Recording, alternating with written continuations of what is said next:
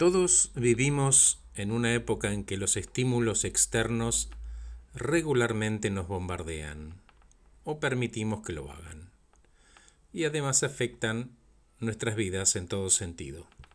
Si lo llevamos al plano profesional, parecería que cada vez es más difícil permanecer tranquilos y libres de ansiedad. En mi opinión, vivimos en una sociedad que, por alguna razón que desconozco, prefiere linkear bienes materiales a recompensas emocionales, cuando en realidad lo que estaríamos buscando son solamente las recompensas y el reconocimiento y no los objetos. Pertenecer y respeto no está dentro de los bienes. Cada uno tiene una versión de qué representa el éxito para sí, y sería mucho más provechoso que todos nos aseguráramos que sea solamente nuestra representación, no la ajena mejor elegir y enfocarnos en nuestras propias ideas y asegurarnos de que somos dueños de las mismas.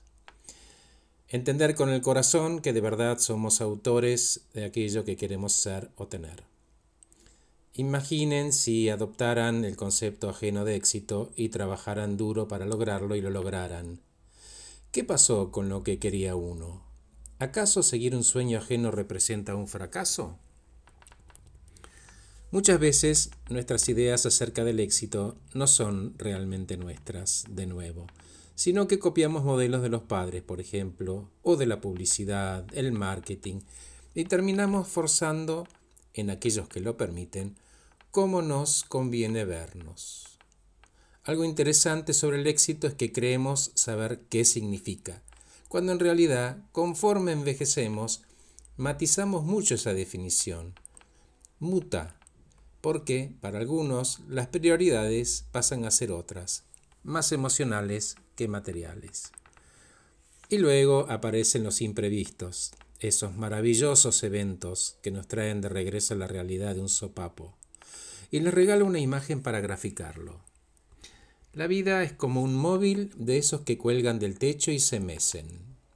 Se sostienen de los extremos de las barras en perfecto equilibrio representan muchas cosas tuyas, sueños, valores, creencias, temores, alegrías, pasión, amor, el control, las elecciones y las circunstancias, todas se amacan suavemente en alguna forma de armonía.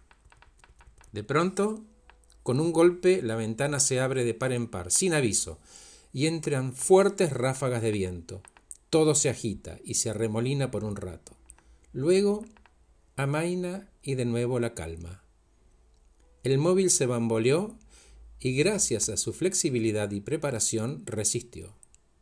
Cuando el viento se detuvo y la ventana se volvió a cerrar, las posiciones de las cosas cambiaron de lugar y se organizó en un nuevo orden, un nuevo equilibrio.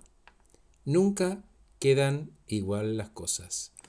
Nunca los que salimos somos los, somos los mismos que entramos en la tormenta.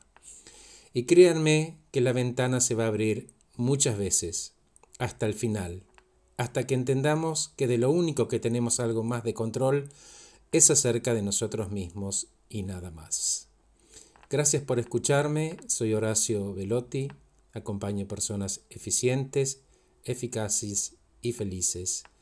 Acabo de grabar para ustedes este podcast titulado El móvil.